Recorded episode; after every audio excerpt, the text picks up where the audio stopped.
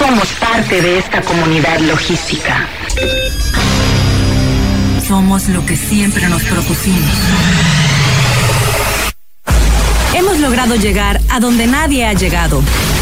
Somos el punto de acceso, un sistema informativo, una plataforma donde los acontecimientos se develan y la comunicación tiene apertura. Somos la voz del comercio exterior. Tiempo logístico. Tiempo logístico. Bien, muchísimas gracias por estar escuchándonos esta tarde. Bienvenidos a Tiempo Logístico, la voz del comercio exterior.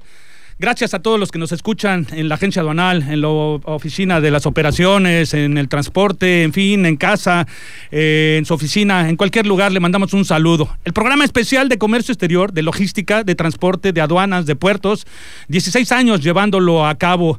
En este septiembre los cumplimos. Y bueno, le damos la más cordial bienvenida a los colaboradores y participantes del día de hoy. No sin antes, eh, primero quisiera presentar, vamos a tener en el segundo segmento, vamos a tener una charla bien interesante, la importancia de la clasificación arancelaria, lo que representa y para qué sirve la fracción arancelaria y el NICO. Nada más ni nada menos con el ingeniero Enrique Herón Jiménez Ramírez, una eminencia en la materia. En el tercer segmento vamos a hablar de la problemática eh, de eh, las vialidades en cuanto a cómo se están estacionando algunos de los trailers y algunas de las soluciones que tiene el CRED para todo ello. Y bueno, Ahorita vamos a presentar a los participantes del día de hoy, de este momento que están aquí en cabina. Me siento honrado de que estén aquí presentes con nosotros. De la Unión de Transportistas de Carga de Manzanillo, su presidente Yaxtel Nolasco. Bienvenido, Yax. Gracias, Paco. Muy buenas tardes a ti y a todo el auditorio. Es un gusto estar aquí contigo de nuevo. A mí también me da mucho gusto. Y Daniel también. Daniel, eh, que se, eh, es el director tenía como un año que no estaba por aquí. Y bueno, bienvenido Daniel, qué bueno que estás ah, aquí con nosotros. Muchísimas gracias Paco y buenas tardes a todo tu auditorio. Gracias, es tuyo también, ¿eh? porque te están escuchando. Ah. Bueno, hay diversos temas que necesitamos ver con ustedes y bueno, vamos a ir con un poco de velocidad porque son varios temas los que tienen los señores. El tema del transporte en Manzanillo es vital para poder hacer todo el movimiento operativo día tras día. Entonces, eh, pues el movimiento de eh, 3.000 unidades diarias, pues hace que tengan que ser muy calculadores, tengan que ser precisos y que tengan que estar muy bien organizados. Y realmente la Unión de Transportistas de Carga de Manzanillo es lo que apunta, es lo que perfila y es por eso un eslabón fuerte de la comunidad portuaria en Manzanillo. Eh, la ruta confinada, el carril NEC, ¿cómo podemos empezar, Daniel?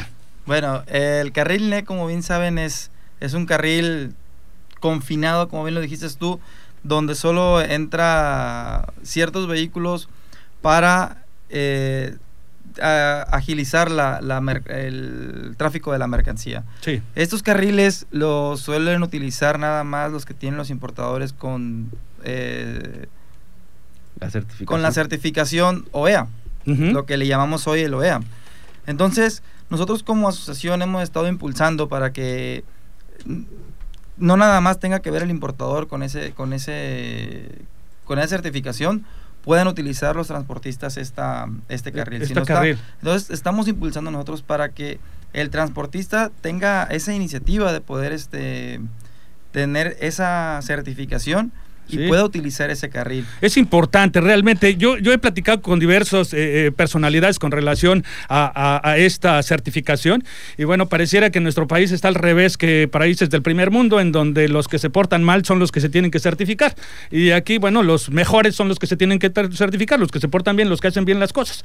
Entonces, en ese sentido, pues hay que aprovechar esa plataforma para poder tener despachos más expeditos, más rápidos, más precisos. Tenemos, incluso podríamos utilizar lo que viene siendo marca de calidad, lo estamos utilizando mucho muchísimo. Sí. Entonces, si utilizas marca de calidad más el carril, esas facilidades que te da lo que es el carril NEC, pues realmente vas a tener una, un despacho de mercancía express. Interesante. Bueno, ese es un tema que hay que llevar de la mano y que hay que seguir promoviéndolo para que todos los transportistas se sumen a esto. Y eh, algo importante que yo quiero destacar. hace años eh, se veía al eslabón del transporte en la cadena logística como una la parte más débil o la parte eh, menos profesionalizada. Los felicito porque están cambiándole la cara a ese rumbo. Gracias. Bueno, ahora, el nuevo sistema de API Eh, hay un, temas interesantes en el tema del transporte para ustedes en toda esta situación y bueno, pues también eh, siendo tú eh, parte de la mesa directiva de la comunidad portuaria de la Copoma, pues bueno, podrías darnos alguna antesala. Claro que sí, Paco, efectivamente, pues ya, ya viene lo que es el, el, nuevo la nueva plataforma, el PIS, el Puerto Inteligente Seguro. Hoy se tuvo una plática con, con personal del API, quien amablemente nos juntó a los transportistas para platicar pues de primera mano eh, los primeros eh, comienzos que se van a tener en cuanto al tema de, los cambios que van a existir en el eh, para nosotros los transportistas no están hoy en día están implementando 78 cámaras que se van a colocar para el ingreso y estas cámaras pues bueno lo que van a hacer van a ser los reconocimientos faciales tanto para el personal ya no van a utilizar ya no se va a utilizar el lector de huella digital ni mucho menos la credencial para poder ingresar sino que va a ser este el reconocimiento facial y así como también el reconocimiento de las placas de todas y cada una de las unidades. Es un trabajo grande, la verdad. Por supuesto, es ambicioso. Eh, bastante ambicioso. Estamos hablando que existe hoy en día un registro de 12.700 empresas transportistas dentro del padrón del PCP y que bueno, lamentablemente una tercera parte de estas no están eh, actualizando sus, datos. Es información que se tiene que dar, que se tienen que subir de primera mano, eh, datos eh, como de la razón social, llámese persona moral o persona física, y bueno, posteriormente lo que son los datos de las unidades y de los operadores. Ahora bien, API nos invita a que sigamos actualizando esta, esta plataforma porque de ahí ellos se van a basar, van a tomar en cuenta para poder trabajar lo que es el, nuevo puerto inteligente seguro. Hay muchos temas, se tocaron muchas dudas, que si el GAFED único tiene que ver algo, que si este, las placas de, las, de los tractocamiones que traen placas estatales se van a poder ingresar. Todavía hay muchas dudas, pero de primera mano te digo que vamos bien. Ya se está trabajando con el nuevo registro. Y pues bueno, aquí lo importante es eliminar lo que es el uso del papel. Ya se va a eliminar el tarjetón que comúnmente imprimes y que debe de portar el, el, operador tanto del tractocamión como, como del mismo, ese QR grande que se imprime, ya no va a ser necesario, sino que ya con el simple hecho de llegar a la, al, al, ingreso o a la garita de ingreso, eh, con el puro reconocimiento que haga una de estas 78 cámaras, va a poder darle acceso al, a la unidad y bueno, y verificar que efectivamente tanto la unidad como como el operador se encuentran debidamente autorizados para el ingreso del puerto. Interesante. Eh, ¿Recuerdas, no sé cuántos años que se lleva en la plataforma de un puerto sin papeles?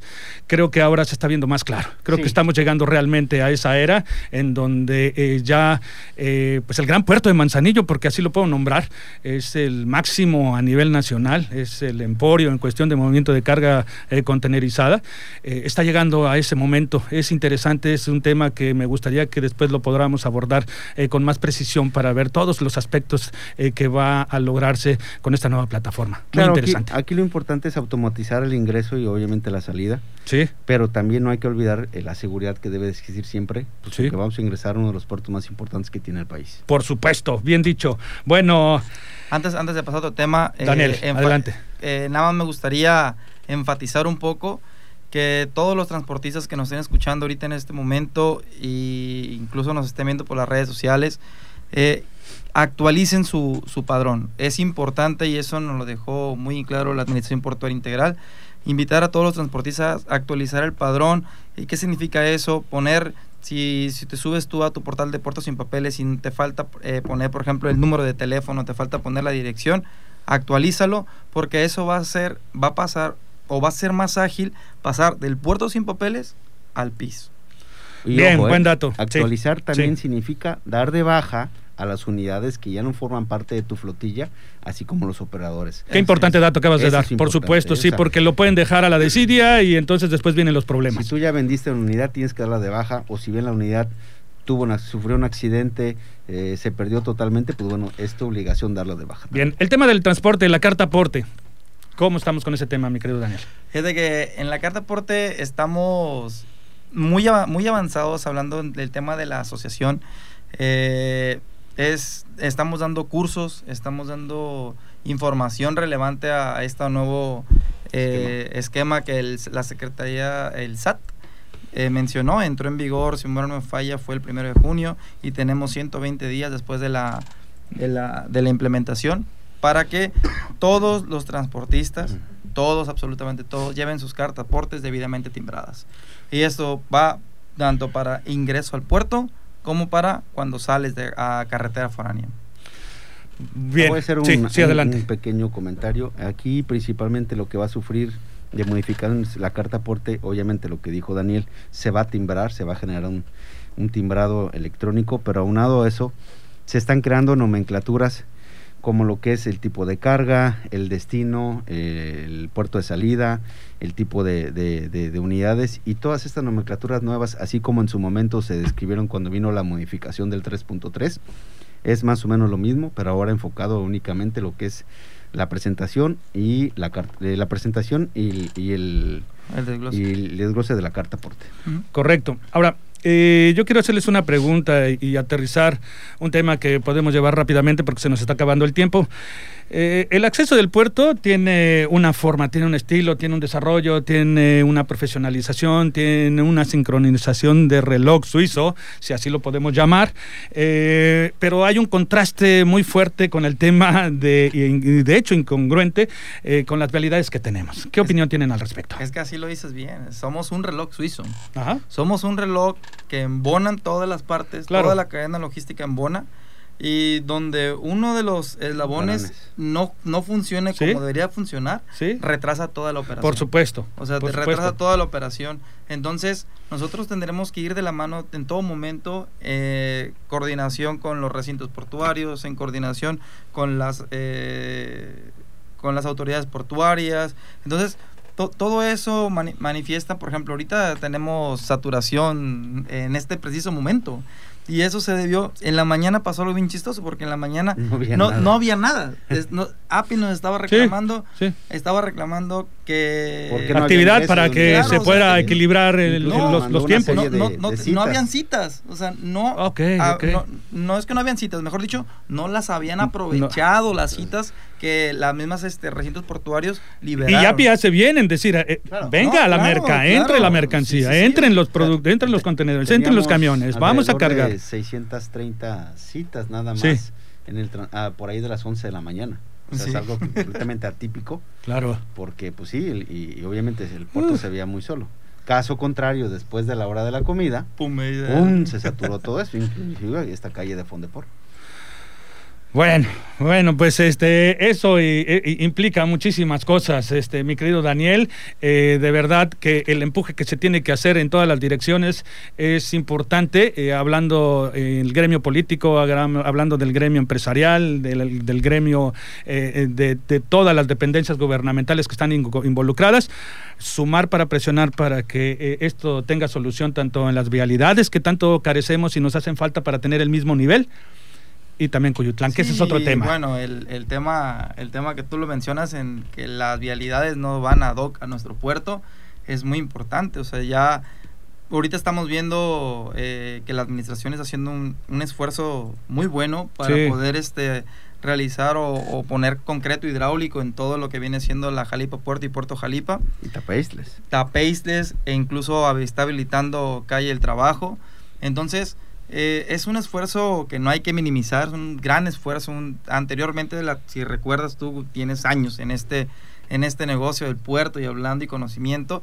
Era muy complicado que, la, que el lápiz saliera afuera de a, sus bases eh, aledaños. No tenía eh, nada que ver, eran docentes diferentes. Sí, eran docentes muy diferentes. Ahorita la verdad es que hay que reconocer el esfuerzo que está haciendo. Sí, felicidades por todos esos esfuerzos, claro. Y también, y también bueno, esta, este, esta molestia es parte que sabemos que es para la ciudadanía, pero se va a quedar para todo el mundo. Y que es temporal. Sabemos que estas obras son temporales y es para beneficio.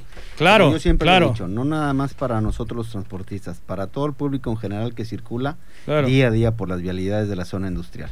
Pero mira, el único comentario que quiero hacer sobre este tema es que lo peor que podemos hacer como nosotros, como Unión Transportista, es no hacer nada. Y eso es lo que no vamos a hacer, jamás. Pues hemos trabajado en, coordinación con el API, hemos trabajado en coordinación con Vialidad, que también debemos de agradecerle toda su participación, ya que gracias a ellos, cuando existe un accidente de manera inmediata actúan se retiran a la unidad para no poder generar un, mayor tránsito de vehículos pesados ahí detenidos. Entonces eso es importante también recalcarlo. Gracias a esta comunicación directa que tiene Daniel, que tenemos nosotros como Unión de Transportistas con todos los demás este, actores portuarios, creemos que, creo que hemos salido adelante en el sentido de darle solución rauda a, este tipo de acontecimientos. Correcto. Bueno, rápidamente, eh, platíquenme, eh, están abanderando capacitaciones, eh, ¿cómo está este tema? Mira, a los transportistas que me estén escuchando, esta información es muy importante. La Guardia Nacional ante la Policía Federal cambió su, este, su encargado del, del GAET. Ajá. Es el, para los que no ven el GAET es es la persona que... El Grupo Especial de Apoyo al Transporte. Ajá, pero es la persona que va y te revisa, que no pases el volumen, la NOM 012, que bueno, etcétera. Revisa las normas. Entonces, esta persona cambió, eh, es nueva. Sí. Y nos, van, nos van a dar una capacitación. En la siguiente semana tendremos un operativo, pero este operativo ya va a ser, ya va a ser más permanente. O sea, si ustedes vieron el tema de, o se acuerdan que hubo un operativo de, que vinieron los de México y se hizo un alboroto. Sí, sí, sí, ah, sí, sí, ah, Bueno, ahora ya van a ser más Para la NOM 012. Sí, es NOM 068. Entonces, este, ahora el GAET o la Guardia Nacional va a hacer operativos más frecuentes. ¿Y qué vamos a hacer nosotros como asociación? Vamos a darles capacitaciones previo a que les hagan esa, ese operativo, pero lo mejor de todo es que lo va a hacer quien te va a hacer el operativo, que es la Guardia Nacional. La o sea, la persona que venga aquí a dar el operativo, tú lo vas a ver allá en... ¡Qué importante! Entonces, pues obviamente previo a que, a que llegue tu operativo, pues tú tendrás ya las herramientas necesarias y el conocimiento para que puedas afrontar cuando te estén abordando en, carretera. Y es importante recalcar que no solamente va a ser teórico, sino que también va a ser práctico. Es práctico, o sea, es... Va a estar la unidad, se va a revisar físicamente qué y qué no se puede hacer para el cumplimiento de estas normas. 10% teórico, porque siempre es importante ver las normas, y 90% práctico. Qué importante que lo señalas, ¿eh? Para que, y, sobre todo para hacerle la invitación a todos los este, eh, eh, transportistas eh, que, están agremiados para que tomen atención. Amigos, todavía nos faltaban otro par de temas, pero se nos está terminando el tiempo. Es oro el tiempo. queríamos ver todo el tema de la aduana, API aliado solo para sancionar a los operadores. Ese estaba muy bueno. Ese, tema, vamos a dejarlo para la siguiente semana. qué bueno que no llegamos. bueno, un saludo a todos, ¿eh? Amigos, de verdad fue un placer haber estado con ustedes. Tenemos que, tenemos que irnos un corte, tenemos que darle tiempo a las demás colaboraciones y por supuesto a los patrocinadores que le dan vida a este programa. Gracias a ti. Yaxtel, un placer que hayas estado aquí en Tiempo Logístico. Daniel, de verdad, qué gusto que hayas venido. Ven más seguido, amigo. a dar datos, a dar información. ¿Ok? Muchísimas gracias. Y usted no le cambie, por favor, porque hay más información aquí en Tiempo Logístico. Regresamos. Somos la voz del comercio exterior. Tiempo logístico. Tiempo logístico. Permanece con nosotros.